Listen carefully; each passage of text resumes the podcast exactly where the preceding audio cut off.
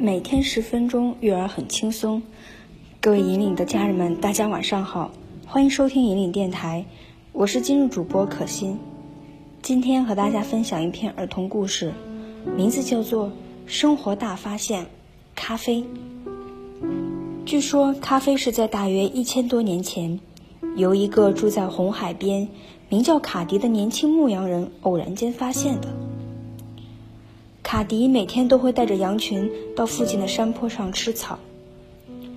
这一天，小羊们好像都特别兴奋，全挤在灌木丛里，不停地吃着鲜红色的小果子。吃了果子的羊，有的不停地活蹦乱跳，有的咩咩咩的大叫，有的甚至打起架来。卡迪觉得很有趣，心想。这些红色的小果子一定很好吃，才会让小羊们吃的那么高兴。到了晚上，一向安静的羊群却一反常态，不停地奔跑大叫。卡迪以为有偷羊贼，拿起棍棒赶紧跑到了羊圈。可是除了羊群和月亮，连半只蚊子都没有。接下来的几天。卡迪都带着小羊们去吃他们喜欢的红果子，可是每到了晚上，小羊们就咩咩咩的叫个不停，让卡迪也没办法睡觉，几乎快发疯了。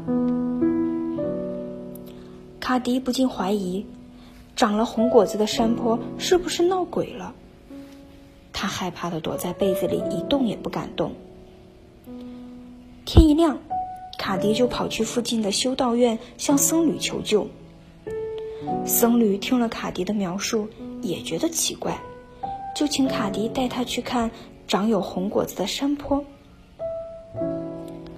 僧侣和卡迪都摘了一把果子来吃，很快，僧侣觉得有一种轻飘飘、想要跳舞的感觉。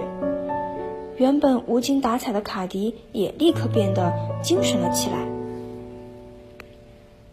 问题一定是出现在这些果子上。僧侣请卡迪不要再让小羊吃这些红果子了。